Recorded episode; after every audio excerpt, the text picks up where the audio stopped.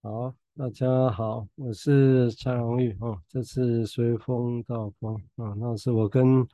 几个年轻的朋友们啊，一起来谈谈我们在我们的这一季会先谈我们的新书啊，我们的新书，我们新书应该应该也不叫新书了，其实我们现在已经出了第三本了，这是第一本哈，《泪水里的阴影脚印、茫然跟脚步》啊，再谈一些。青少年的一个的的的事情啊，那当然这个是不是实体的青少年，这另外一件我们讲的是比较想象中的那个到底是什么啊？我想，那今天我们会谈的是延续上一次我们谈的是第六章，那陈建佑医师的文章啊，林志辉所说再见，那谁来告诉我泪水是我还是谁啊？我想。上次也大概提过一些，包括那种里面提到的绘本《僵尸小孩》啊，或者是其他的一个故事吧。哈，好啊，那我们今天就先开始哈。那我们刚刚，我们就先先请瑞宇发言，谢谢。好，谢谢蔡医师。那在这本书中有提到关于独处的能力，那我就在想，这个能力是从什么时候？透过什么行动来发展的？就是在孩子儿童的时候，呃，父母是在旁边，然后让孩子自己感觉可以独自一个人。那长大的时候，父母是搬进了他的心里，所以使得他能够独自一个人。那我就想到，呃，曾经有观察过一个小孩，他有的样貌，就是他在特定的行为会出现一种特定的表情，然后那是一种很独特的表情。所以当时，呃，观察到的时候就觉得很惊奇，因为很快的会联想到他的爸爸，因为那是他爸爸在特定行为也会做出来的表情。就我就在想，这好像是一种模仿，可能小孩子在探索世界啊，或是认识自己跟外面世界的阶段的时候，常常会透过模仿来体验。不过也感觉这好像不是模仿。不是一种复制贴上，就是将主要照顾者的一些习性行为贴到自己这个个体上。那这是在看到第一百三十六页，呃，瑞军心理师在工作坊，他呃描述女儿失去母亲的过程。他提到，呃，女儿用像妈妈的方式来抗拒跟妈妈断裂、切断。对，就是读到这边想到这个经验，所以我就在猜想，小孩从很小的时候就透过一些方式把爸爸妈妈留在自己身上，好像是当做呃源自于爸爸妈妈才有的行为、动作跟表情来保留他们。嗯，我先想到这里。对，我想瑞提的是一个，其实这今天还是一个谜题的哦，我必须说还是一个谜题，就是说。到底人的生命经验或记忆会是什么样子啊？那是一个完全的复制吗？或者其实是只是部分的复制？但是那部分怎么样选择留下来？那其实都还是一个很很大的一个谜题哦。我觉得这是一个谜题哦，因为但是也势必要把这个谜题能够更多清楚的时候，我们才有办法去区分说，那何以有些人。有那样的经验，某些人也有类似的经验，但是为什么后面两个人嗯结果会有很大的不同啊？那这个除了个人或者或就算是个人，那到底是怎么样的心理机制带来这些差别呢？啊，所以我想这个是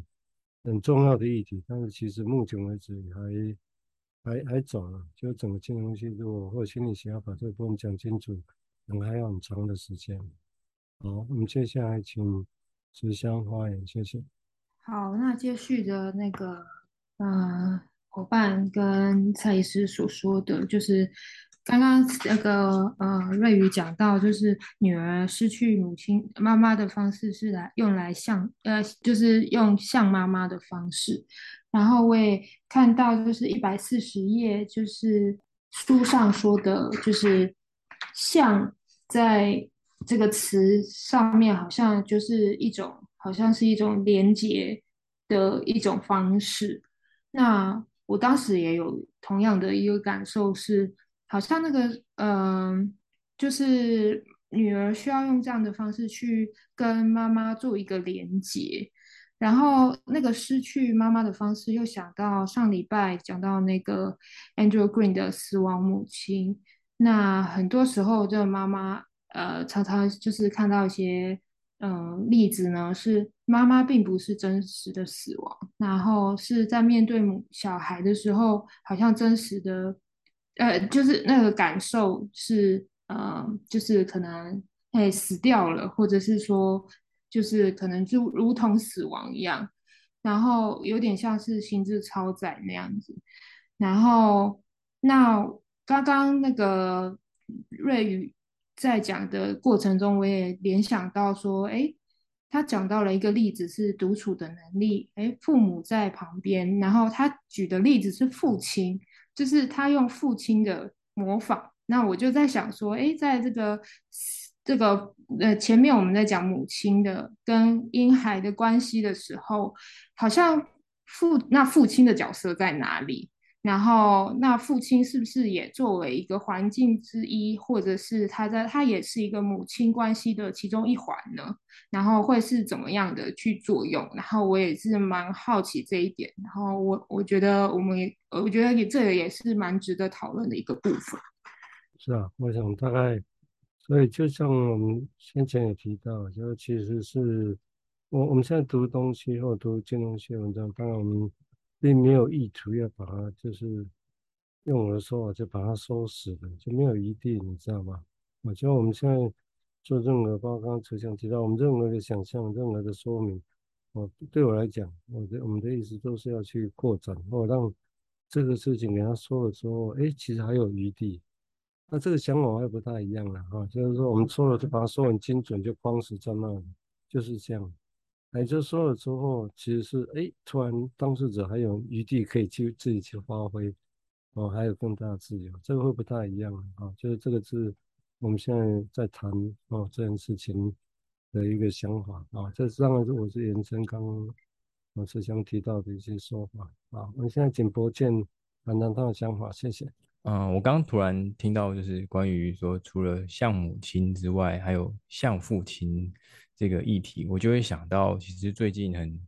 呃流行的那个动画叫做《间谍家家酒》，那它里面其实有去刻画一个一个父亲的角色跟母亲的角色这样子。那虽然这是一个好像刻意呃某因某一些原因而组成一个家庭，那呃。从这个动画里面，我就看到说，哎，父亲他除了对于对于女儿来说那种让女儿敬仰、崇拜，或者是他的这个强大的一一面之外呢，还有是不是还有其他的东西？因为其实父母亲在这个动画里面，父母亲都是很强大的，就让我好奇是说，哎，除了父父亲常巩固一个家的那种感觉，然后或者是很很帅气、很强大之外，还有什么其他的这样？然后呃，我看这一篇文章，我其实也蛮蛮呃，让我感到好奇的一部分是关于青少年的情绪，是嗯、呃，我会嗯、呃、会去想到呃有一些呃案例，然后。可能是呃个案青少年的个案，会去说啊，我的情感上面，我情绪上面其实是呃很生气的，我有很多的生气，然后再多问一些，可能也也不太能够多说一些其他的什么，但可以感觉到这种感觉就是可能很模糊，但是却非常的浓厚。到底这股怨气是是什么是怎么来的？好像看什么事情都不顺眼。然后想要去理解这发生什么事情，要厘清这是什么什么事情让人这么生气，也很也很困难。这样，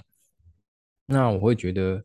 呃，这这种感觉就很像是，哎，我们想要去把一个一团，呃，打结的一团绳结把它解开，这样，然后想要去寻找那个源头，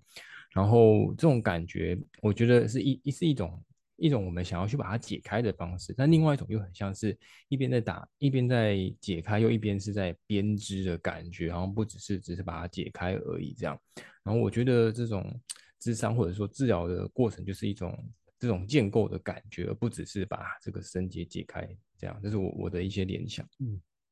我听刚刚那个比喻，我觉得还蛮有意思的哦，就是也许是的确，我我觉得蛮有意思，就用编织这个想法来讲，因为我们一般讲建构这个字眼哦，就很邪术了，每个人听到我相信都不太一样，要花大费周章那就说明这个字眼。好像有时候我们预设好像真的知道。那我们小时候是建构出来的啊，自己的功效啊，啊，但是的如果用编织来讲，就是同时有在解开，但同时又在编织，这两个概念加起来来描绘这个建构，我觉得还蛮有意思的。这个就是我常常常会说，就我们在，不尤其在金融系的术语，当然其实不止了，在我们人跟人做沟通，我们认为一些重要事情，越一。一个字眼如果代表越多事情，其实通常就会像刚刚一样，好几个是好几个字眼结合起来的，每个人不太一样。哦，啊、每个字眼里面可能有三四个字眼，但其中某一个字眼又被加重比例，加权值分数比较重，哦，会是这样。所以刚刚也许吧，当然我是不完全等同，这到也许还可以有想象空间啊。但的确是有一些地方在。在解开，但是又又有编织在这里头。那用编织来讲，又一起好像又比连结又更进一步啊，就是连接只是连接啊，但是编织就好像把某些东西织起来，好像会有个样子，然后编织成自己是什么啊，这也可以啊。如果我们用所谓的在这边用章也提到，他谈自己是谁，谁怎么样见过是自己哦，那这个是。那这个是谁把自己编织起来的？哦，所以用这个字，那字字眼来讲，这的确就不太一样啊。好，我们接下来请瑞瑜再来谈谈他的进一步想法，谢谢。好，谢谢蔡医师。那延续刚刚伙伴提到的，呃，在第一百三十六页的第一段，我稍微摘录其中一个内容。呃，他说到。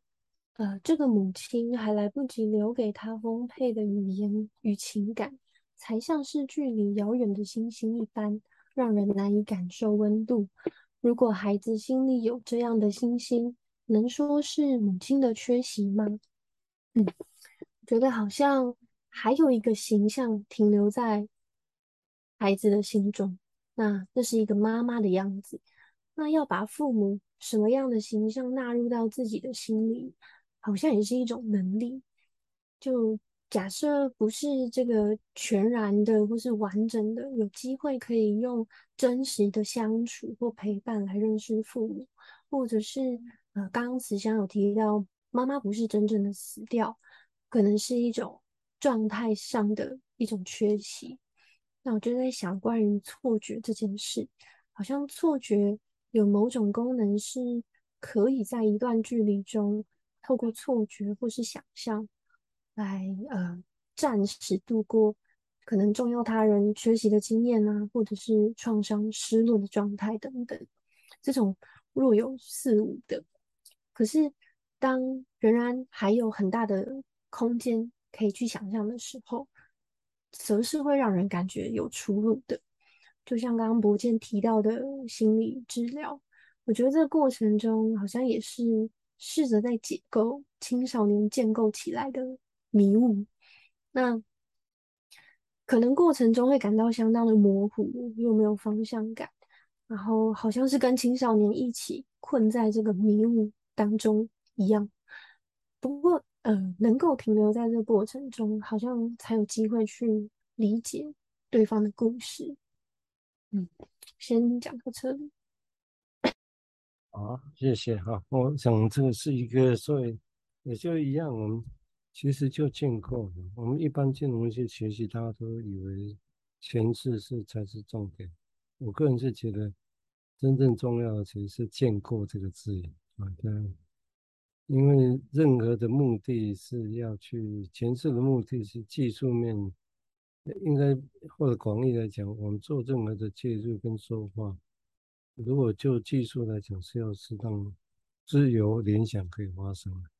可以更自由联想，而不是只是听进我们的话这样而已。但是更自由联想的目的要干嘛？那联想要干嘛？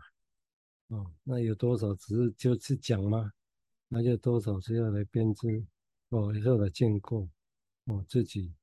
是怎么样的人，自己的过去是怎么样，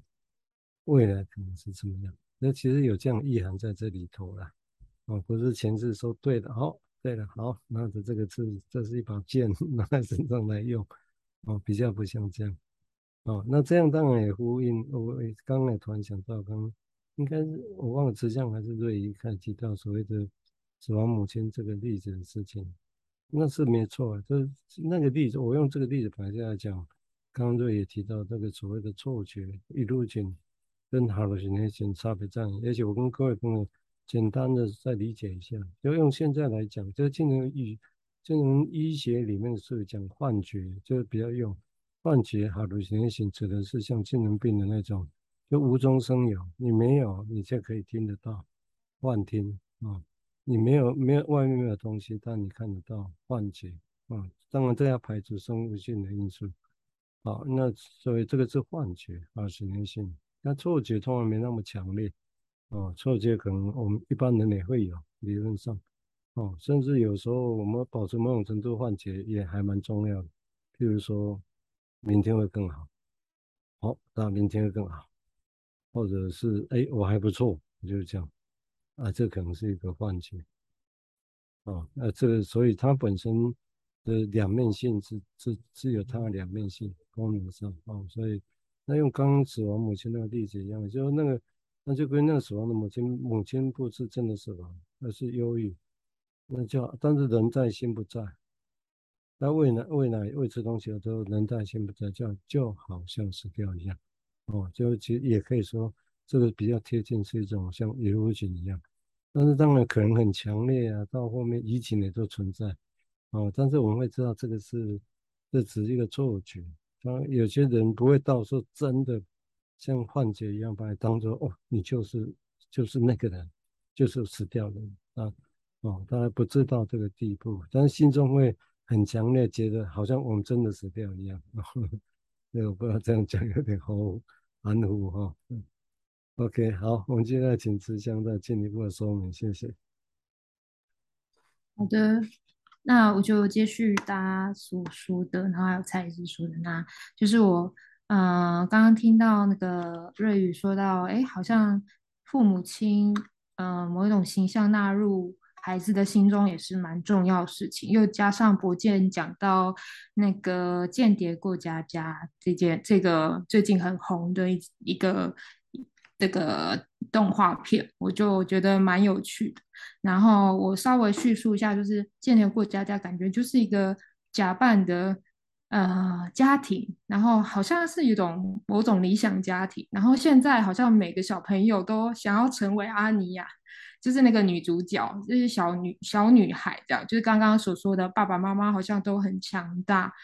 然后它其实是一个喜剧。然后爸爸好像扮演的是，其实是一个，就是他除了爸爸这个角色之外，其实是一个间谍。妈妈是一个，可能是一个杀手，可是他其实是维持了国家的一个和平，就是私底下的时候。然后想一想，就是他们，就是他就是一个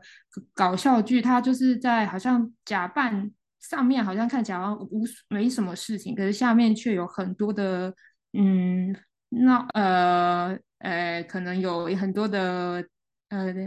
可能打打打打杀杀，或者是说不一定打打杀杀，或者是呃，或者是很多危机，然后他们需要去，爸爸妈妈可能需要去努力，然后好像在这个私底下就运作了蛮多事情的。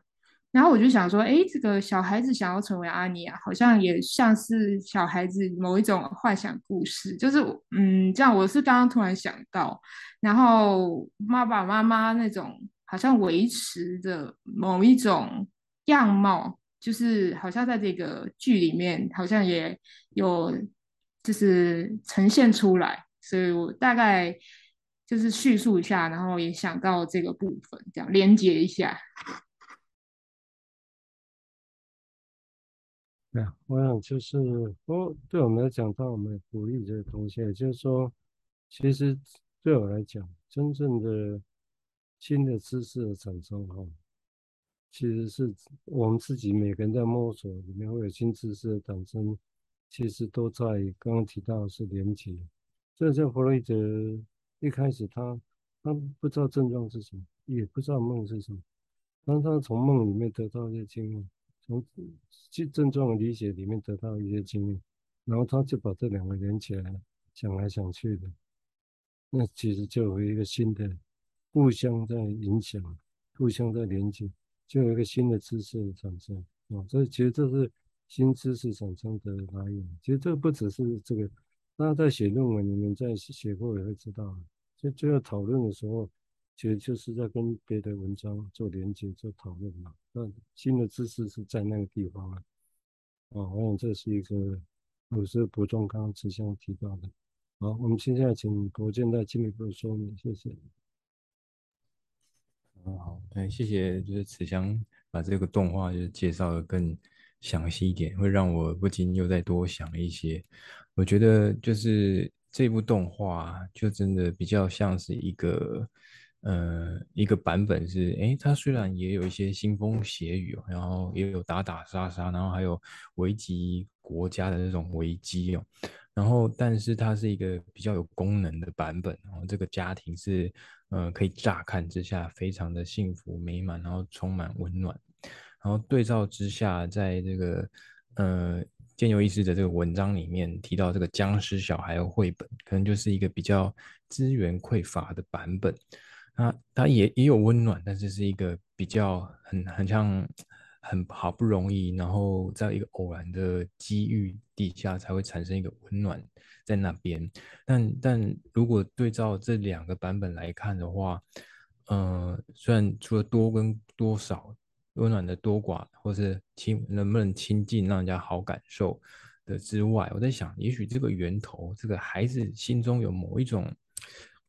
能力去。感觉到多多少少的温暖，也许这这可以找到一种共通的的源头。我我觉得这是一个有趣的议题，这样子。然后，另外，我其实回到刚刚前面谈到，刚好谈到这个建构的的这件事情上面，我觉得这也许也是一个理论上的议题啊。就是如果再拉开离精神分析远一些，我们可以多大程度去想象说，哎，我能不能再谈？未来多一点啊，离过去远一点，这样子，当然这就可以往下谈。那什么叫做过去？就只要谈到爸爸跟妈妈就有关的这些，就是过去吗？这样，我觉得这也是一个可以继续论述的问题。我先分享到这边。嗯，这这的确是有趣的问题嘛。那我们现在想到的过去，那真的是过去吗？或者其实那是也有添加到现在的影子在这里头？照理，现在大家的历史学的概念是没有纯粹过去的东西，就是现在你找到过去一张纸上面写了一些字，或者就像当年的创伤，就像那个创伤就像一个纪念碑一样，写了一些字，哦，你把那个几个字读完，就是对过去的记忆嘛，但是那可能还是很片面了，啊，那有多少是后面的记忆加上去？这个是比较贴近目前他对记忆的想法，我想这对，但是你说他不是过去又很奇怪，哎，也有这个成分在这里头，啊，所以我想这是有趣的话题吧，嗯，所以以后应该这个还是会会值得再谈的一个话题，嗯，而且我们接下来再请对于，嗯。能稍微少一些，比较在第三轮，请瑞仪讲话，谢谢。哎、我没有看过那部动画，不过刚刚听慈祥这样讲，呃，每个人都想要成为阿尼亚，哎、为什么呢？好像就是听完慈祥这样分享之后，让我也很想看，就是那种很理想幸福的家庭，好像是每一个人都向往。那在这好像也反映一种本身内在的失落状态。是缺少了什么，或是别人家庭会有什么，是令人很称羡的。然后我觉得在观看的过程中，会不会也是一种错觉？那样美好的家庭，或许是自己可以去建立，或是嗯，在这样的呃幸福的故事下，好像也满足了自己内在的某个部分。然后好像也跟。这个绘本《僵尸小孩》也是形成一种对比，就是一种很不一样的、不一样的父母，我先想到这里。嗯，对啊，不一样的父母哦。那这当然可以从另外一个意思来讲，我们讲不一样啊。那当我们用不一样，好像其实是预设着我们现在一个小孩子或者一个成人啊之后，我们在认为的另外一个人啊，比如说啊，父亲的母亲，嗯，那个好像是有原本的他，我们认为他完整的样子。那所以，那看看到他另外一部分，就啊，那是不一样的。但是当然也可以从另外角度来看呐，就说会不会其实我们现在大部分人从小到大，在认识的对方，其实很少有所谓的完整客体来认识对方这件事情，当然可能都是部分的特征。啊，看他部分的人啊，好喜欢这个是我父亲，那我最喜欢他。啊，那是什么？我母亲，那是我最喜欢他。会用这以偏概全，这个是实情啊。但是以偏概全当然常常带来问题，但是也常常是人认识人的最常见的方式。用语言来讲，就是部分客体的啊，这部分客体。所以也许不一样，从另外角度讲，也就是也许意味着是不同这个人的不同的部分客体，也这是一个角角度了哈。我想，好，我们接下来请慈祥再谈谈他的想法，谢谢。好的，也是蔡医师跟瑞宇所说的。其实，呃，确实，就我们可能，呃，人可能偶偶尔在看事情的时候，哎，我们可能是以一个部分客体的角度去看，然后，也就是去去感受，去去描述部分课题，或者是他就是，呃，我就会想到。上礼拜那个市民所说到，就是哎，他在不同阶段的时候，他对于他妈妈的一个描述跟哎，可能可能可能哎，他想他妈跟妈妈核对，然后他呃，可能有不同的思考，哎，才发现说哎，跟妈妈核的核对之下，好像有一些不同这样。然后呃，他讲到这个部分，那我我想要讲到的是。可能在不同的时间点上面，我们也有不同的，就像刚刚蔡医师所说的，也有不同的感受，在呃不同事情上面，或者是不同的呃呃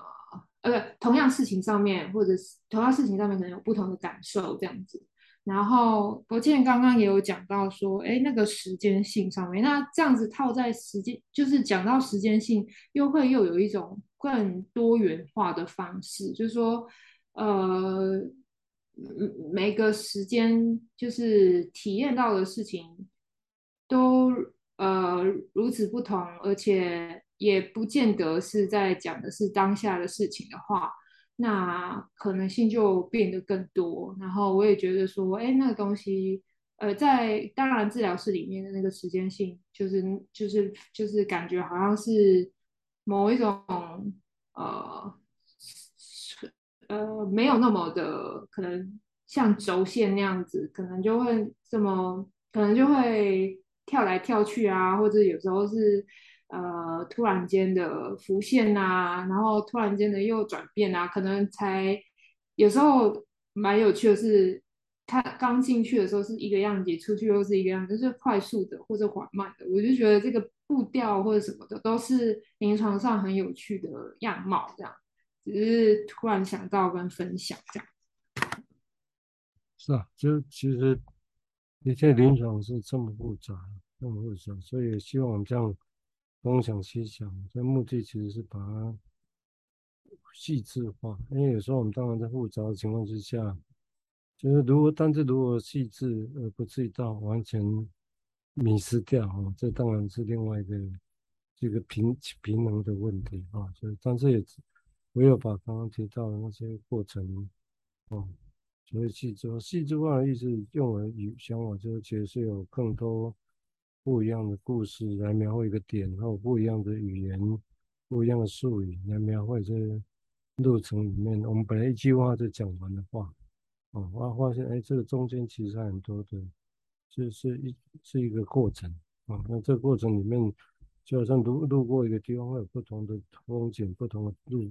地标，然后到某个地方一样啊，这个是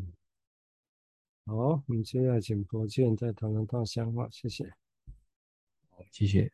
呃，我我觉得，呃，我想到两个点，一个是延续，呃，刚提到，哎，有些人喜欢想要去，呃，有些小孩喜，然后想要去成为阿尼亚这种感觉啊。然后我觉得从出生开始，我们其实就，我一直想说，哎，会为什么会去羡慕别人这样？我只是现在呃比较粗粗浅的去想象，说，哎，也许。出生开始，我们就经历了许多的的失落嘛。那于是有这种失落，我们就有形成了某种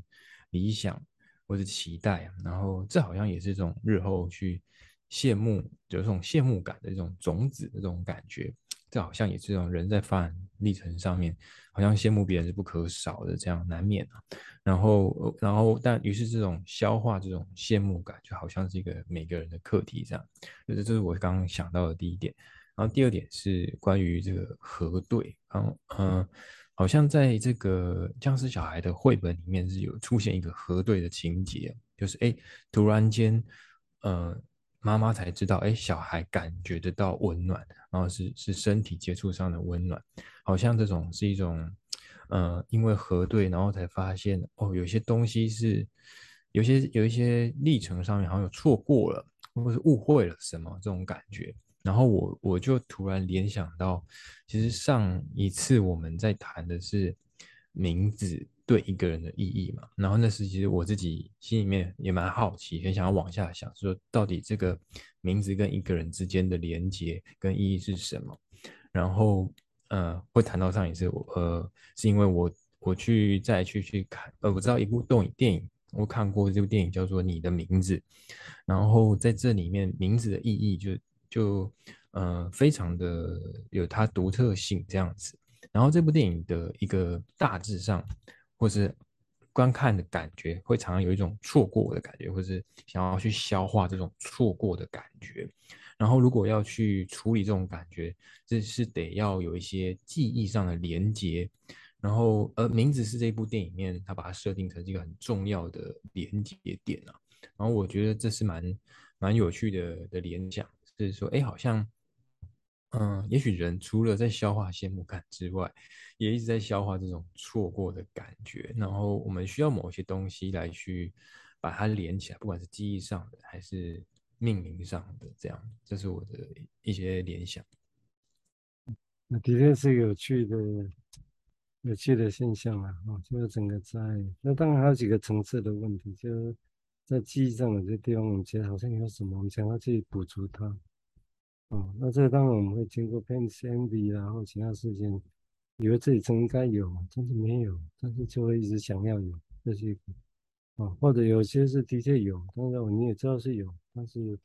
已经过去了，失去了。哦，那好像我们叫做乡愁，然后是缅怀之类的。但这个事情好像应该比